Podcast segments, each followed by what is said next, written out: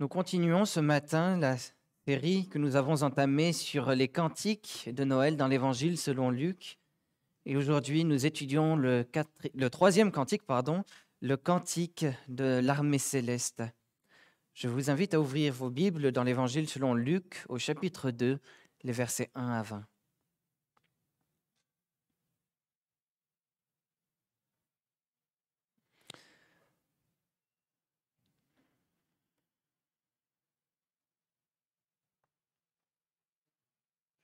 Nous écoutons dans l'Évangile selon Luc, au chapitre 2, les versets 1 à 20.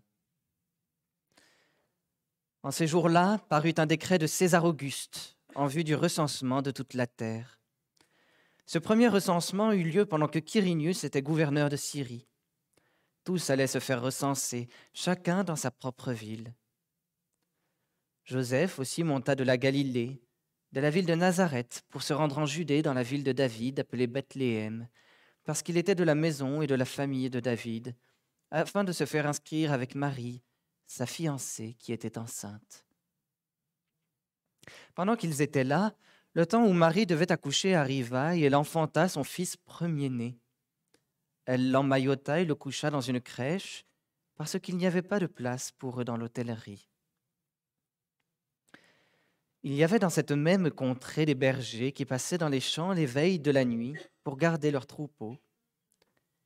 Un ange du Seigneur leur apparut et la gloire du Seigneur resplendit autour d'eux. Ils furent saisis d'une grande crainte. Mais l'ange leur dit, Soyez sans crainte, car je vous annonce la bonne nouvelle d'une grande joie qui sera pour tout le peuple. Aujourd'hui, dans la ville de David, il vous est né un sauveur qui est le Christ, le Seigneur.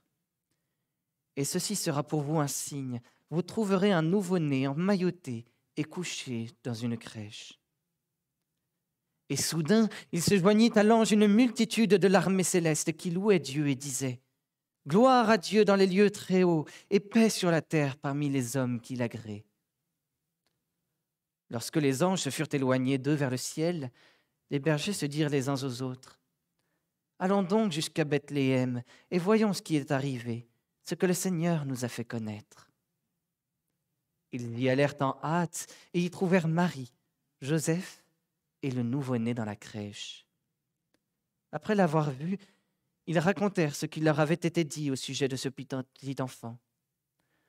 Tous ceux qui les entendirent furent dans l'étonnement de ce que leur disaient les bergers. Marie conservait toutes ces choses et les repassait dans son cœur. Et les bergers s'en retournèrent, en glorifiant et louant Dieu pour tout ce qu'ils avaient entendu et vu, conformément à ce qui leur avait été dit.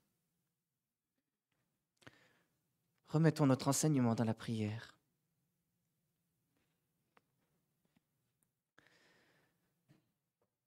Seigneur notre Dieu, nous te remercions pour la naissance de Jésus-Christ, qui est le Seigneur.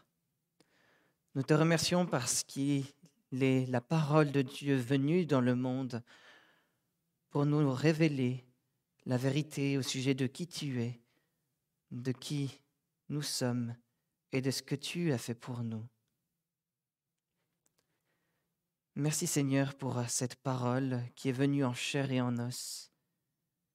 Merci pour cette parole qui nous est encore donnée dans la Bible.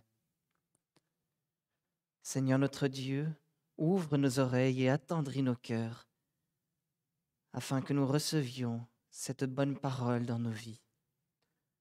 Nous te prions en Jésus-Christ, ta parole. Amen.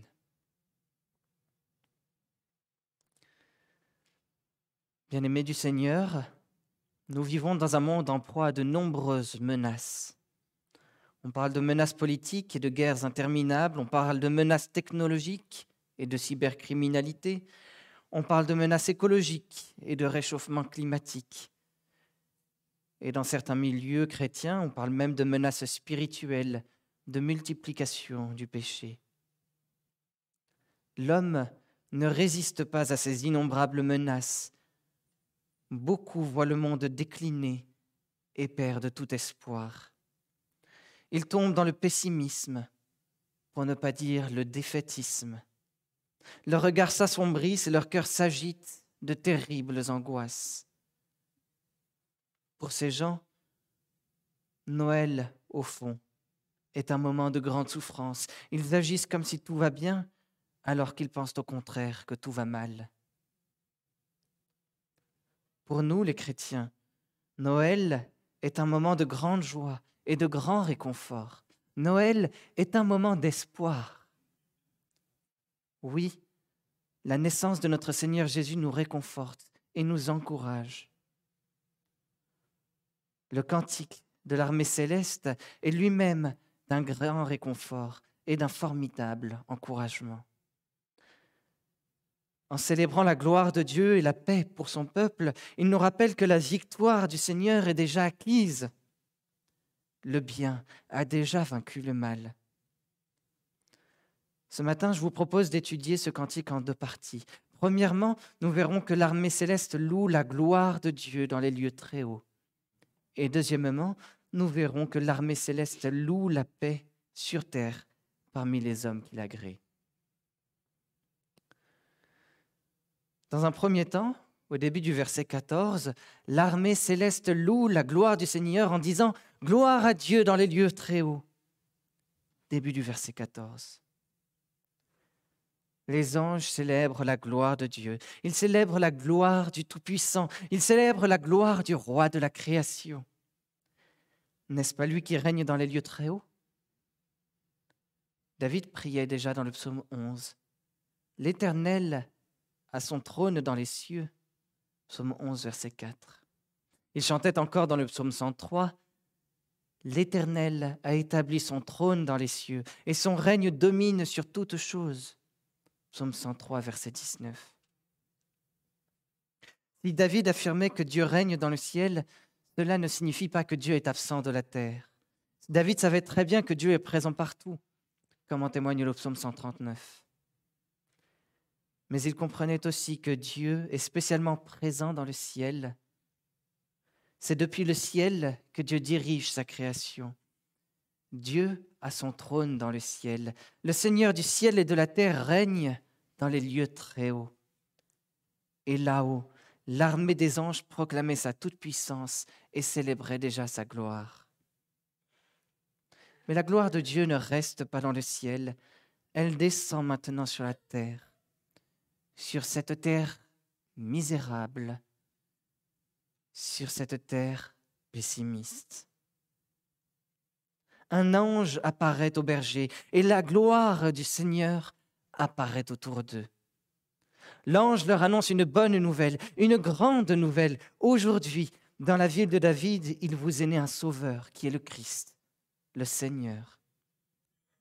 Et ceci sera pour vous un signe vous trouverez un nouveau-né emmailloté et couché dans une crèche. Versets 11 et 12. Jésus est le Sauveur, c'est-à-dire le Christ. Christ est le mot grec qui traduisait le mot hébreu Messie. Le Messie était ce Sauveur promis par Dieu depuis la chute de l'homme. Le Messie avait été promis par Dieu et il avait pour vocation de restaurer sur la terre le glorieux royaume de Dieu. Comment? En combattant Satan, le diable et le péché, et en ayant la victoire sur eux. Jésus est le Sauveur, c'est-à-dire le Christ, mais Jésus est aussi le Seigneur. En grec, le mot Seigneur traduit le mot hébreu Yahweh, qui est exactement le nom de l'Éternel, le nom du Dieu de l'Alliance. Lorsque l'ange dit que Jésus est le Seigneur, il dit que Jésus est le Dieu de l'Alliance. Le Dieu de l'Alliance est descendu sur la terre. Il est venu naître dans la terre. Il est venu faire resplendir la gloire de Dieu sur la terre. La lettre aux Hébreux ajoute d'ailleurs que Jésus est le rayonnement de la gloire de Dieu et l'expression de son être. Jésus est enfin un nouveau-né. Il est un homme, comme vous, comme moi, excepté qu'il est sans péché. En Jésus, en ce petit enfant, le Dieu de gloire est descendu de son trône pour naître humblement dans une étable. Dans une petite crèche repose humblement la gloire de Dieu. L'apparition dans le monde du Fils de Dieu est la manifestation la plus élevée de la gloire de Dieu. Par sa vie et sa mort sur la croix, Jésus-Christ glorifiera les attributs de Dieu mieux qu'aucun autre être humain n'a jamais pu le faire et ne réussira jamais à le faire. L'Évangile selon Luc nous raconte que Jésus a rendu gloire à Dieu pendant toute sa vie. Il a rendu gloire à la bonté de Dieu en guérissant des malades. Il a rendu gloire à la miséricorde de Dieu en pardonnant à une femme de mauvaise vie. Il a rendu gloire à la puissance de Dieu en ramenant des morts à la vie. Il a rendu gloire à la générosité de Dieu en nourrissant des foules entières. Il a rendu gloire à l'amour de Dieu en accueillant des petits-enfants. Il a rendu gloire à la sainteté de Dieu en chassant des voleurs du temple. Jésus a toujours fait ce qui est juste et ce qui est bon. Il n'a jamais cessé d'obéir au bon commandement de Dieu. Toute sa vie rendait gloire à Dieu. En approchant du moment de sa gloire, euh, de sa mort, pardon, Jésus a prié Père, je t'ai glorifié sur la terre, j'ai achevé l'œuvre que tu m'as donnée à faire. Glorifie ton Fils, afin que le Fils te glorifie, selon que tu lui as donné le pouvoir sur toute chair, afin qu'il donne la vie éternelle à tout ce qu'il lui a donné. Jean 17. Jésus-Christ arrivait, il approchait des, des grandes souffrances qui précédaient sa mort. Et Jésus prie. Il prie pour continuer à faire resplendir la gloire de Dieu, même dans sa mort. Et par sa mort, Jésus-Christ a fait resplendir la gloire de Dieu encore mieux que par sa vie. Il a fait resplendir la gloire de tous les attributs de Dieu, c'est par sa mort sur la croix que nous avons le pardon des péchés. Et c'est donc par sa mort sur la croix que la miséricorde de Dieu est glorifiée de manière ultime. Par sa mort sur la croix, Jésus nous montre donc l'amour de Dieu et rend gloire à l'amour de Dieu. Par sa mort sur la croix, Jésus montre la générosité de Dieu. Le Fils bien-aimé de Dieu a donné sa vie pour nous. Il rend gloire à la générosité de Dieu. Par sa mort sur la croix, Jésus-Christ a rendu gloire de manière ultime à Dieu.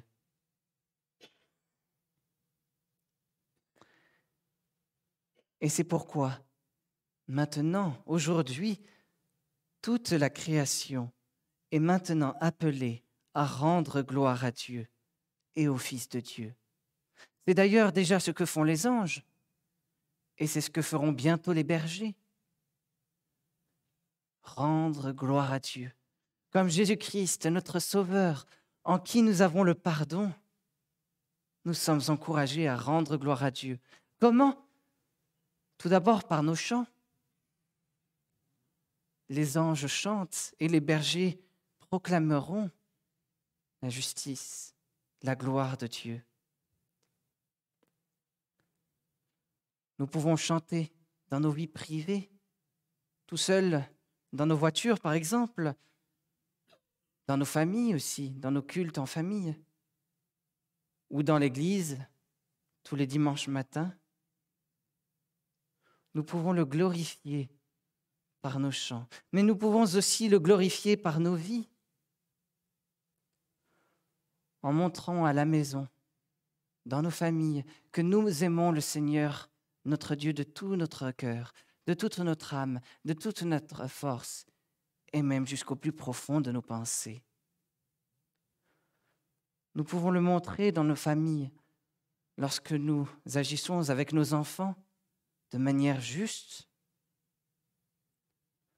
Nous pouvons le montrer dans nos familles, lorsque nous demandons pardon à notre époux ou à notre épouse après lui avoir fait du mal. Nous pouvons aussi rendre gloire à Dieu dans l'Église, en prenant soin les uns des autres, en montrant de la générosité les uns pour les autres, de la bonté, de l'hospitalité, du pardon. Et nous pouvons aussi rendre gloire à Dieu en proclamant et en agissant avec un comportement qui fait resplendir l'Évangile dans le monde. Un comportement qui montre l'amour que Dieu nous a donné. Un comportement qui déborde de l'amour de Dieu dans le monde. Il y a de multiples façons de rendre gloire à Dieu aux yeux des hommes. Mais il y a aussi de multiples raisons de gloire à Dieu, de rendre gloire à Dieu dans nos vies privées et dans nos vies personnelles, même cachées dans nos chambres, loin de nos enfants, loin de nos conjoints. Toute notre vie devrait être consacrée à rendre gloire à notre Seigneur et à notre Sauveur Jésus-Christ avec son aide Oui, Dieu l'a souverainement élevé. Il lui a donné le nom qui est au-dessus de tout nom, afin qu'au nom de Jésus, tout genou fléchisse dans les cieux, sur la terre et sous la terre, et que toute langue confesse que Jésus-Christ est le Seigneur, à la gloire de Dieu le Père. Philippiens 2, 9 à 11. Jésus-Christ est dans le ciel, et c'est par lui que nous pouvons rendre gloire à Dieu le Père. Aujourd'hui, nous le faisons imparfaitement en comptant encore sur le pardon quotidien de notre Seigneur Jésus. Mais un jour, toute langue rendra gloire à notre Seigneur. Un jour, tous nos membres rendront gloire au Seigneur. Gloire à Dieu dans les lieux très hauts. Dans un deuxième temps, à la fin du verset 14, l'armée céleste loue le Seigneur en disant Paix sur la terre aux hommes qui l'agréent. Fin du verset 14. Alors il est tout à fait intéressant de constater que Dieu est encore le sujet principal de cette proposition. Quelque chose qu'on ne voit pas dans la traduction française, mais dans le grec, et que je trouve absolument merveilleux, c'est que Dieu est au centre de cette phrase. Gloire à Dieu dans les lieux très hauts et paix sur la terre. En grec, nous lisons gloire dans les lieux très hauts à Dieu et sur la terre, paix. Dieu Dieu est au centre, Dieu est au cœur et Dieu est le but de cette grande proposition. Dieu est au cœur de, la louange de l'armée céleste. Il en est encore le sujet principal. Et là encore, l'emphase est mise sur Dieu plutôt que sur les hommes, sur ce que Dieu fait plutôt que sur ce que les hommes font. Dieu relie les lieux très hauts à la terre la paix de Dieu qui était dans les lieux très hauts est maintenant venue sur la terre. Et c'est une paix qui dépasse toute imagination. C'est une paix parfaite entre le Dieu saint et l'homme misérable et pécheur. Cette paix nous est donnée en Jésus-Christ. Jésus-Christ, nous l'avons vu, est Dieu. Pendant sa vie, il a pardonné à de nombreuses personnes au nom de Dieu. Et sur la croix, il nous a rachetés par son propre sang. Il nous a offert gratuitement la paix. Il l'a offerte au monde. C'est une paix précieuse, une paix calme, une paix tranquillisante pour nos cœurs. C'est une paix qui nous fait du bien. Pourquoi? Parce qu'en pardonnant nos fautes envers Dieu, Jésus nous réconcilie avec notre Créateur. Jésus nous réconcilie avec le roi de la création.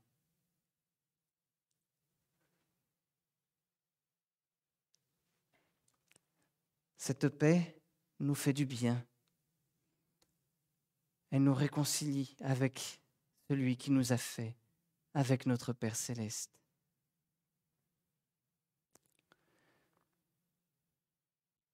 Jésus-Christ est ensuite ressuscité et il est monté au ciel pour la gloire de Dieu. Mais il ne nous a pas laissés seuls. Il nous a laissé son Saint-Esprit. Et c'est ce Saint-Esprit qui aujourd'hui encore nous fait du bien, nous calme et nous tranquillise. Avant, avant de monter au ciel, Jésus avait annoncé de grandes souffrances et de grandes persécutions, de grands combats à ses disciples. Mais il leur avait aussi dit, Je vous laisse la paix, je vous donne ma paix. Moi, je ne vous donne pas, comme le monde donne. Que votre cœur ne se trouble pas et ne s'alarme pas. Jean 14, verset 27.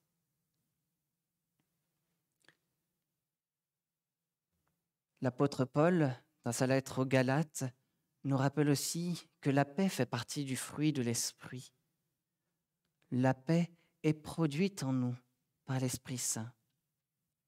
Cette paix, cette assurance que nous sommes pardonnés et réconciliés avec Dieu est produite par l'Esprit Saint. Et la paix, cette réconciliation les uns avec les autres, est aussi produite par l'Esprit Saint. C'est le Saint-Esprit qui, une fois au fond de notre cœur, fait vivre l'homme et la femme en paix avec son prochain. Et nous savons qu'un jour, lors du retour du Seigneur Jésus, cette paix se propagera au monde entier.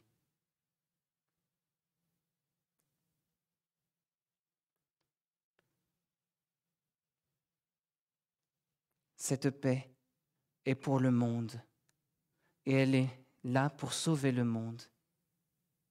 Mais pour qui est-elle en particulier? Elle est pour les hommes que Dieu a créés. Littéralement pour les hommes de bienveillance. Dans l'Ancien Testament, la bienveillance, c'est le sentiment d'alliance de Dieu. Et le peuple de Dieu, c'est l'Église.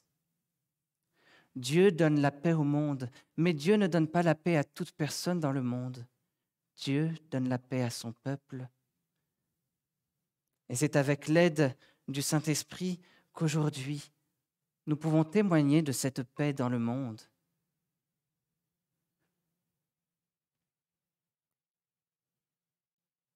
C'est aussi avec ce Saint-Esprit que nous pouvons nous réconcilier les uns avec les autres. Le Seigneur prend soin de nous. Il a fait descendre la paix sur la terre, il a fait descendre la paix dans nos cœurs. Paix sur la terre aux hommes que Dieu a créés. Bien-aimés du Seigneur, c'est vrai que nous vivons dans un monde en proie de nombreuses menaces. On parle de menaces politiques et de guerres interminables. On parle de menaces technologiques et de cybercriminalité. On parle de menaces écologiques et de réchauffement climatique. Dans certains milieux chrétiens, on parle même de menaces spirituelles et de multiplication du péché. Et l'homme ne résiste pas à ces innombrables menaces. Beaucoup voient le monde décliner et ils perdent tout espoir. Ils tombent dans le pessimisme pour ne pas dire le défaitisme. Leurs regards s'assombrissent et leur cœur s'agite de terribles angoisses. Ne nous laissons pas envahir par ces sombres angoisses et par le défaitisme ambiant. Le cantique de l'armée céleste est un hymne de victoire. Dans ce monde, beaucoup d'hymnes célèbrent la gloire du pays. Allons, enfants de la patrie, le jour de gloire est arrivé. Là encore, le jour de gloire est arrivé. Dès Noël, le jour de gloire est arrivé. Jésus est à peine né et la victoire est déjà arrivée avant que même tout soit accompli. Oui, le cantique de l'armée céleste est un hymne de victoire. Le combat n'est pas encore terminé pour nous aujourd'hui, mais la victoire est déjà acquise. Jésus-Christ règne dans les lieux très hauts et nous donne la paix ici-bas. Alors joignons-nous aux anges et réjouissons-nous avec les bergers. Gloire à Dieu dans les lieux très hauts et paix sur la terre aux hommes qui l'agréent. Prions ensemble.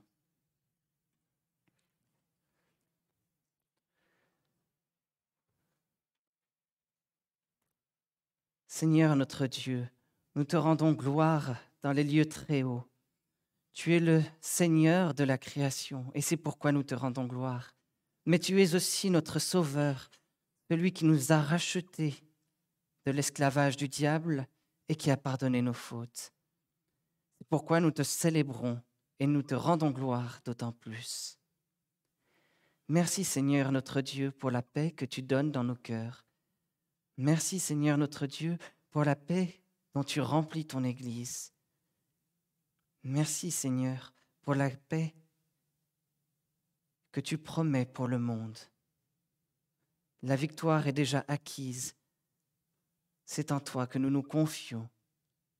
Béni sois-tu, Seigneur notre Dieu, pour la naissance de Jésus qui nous donne la paix. Amen.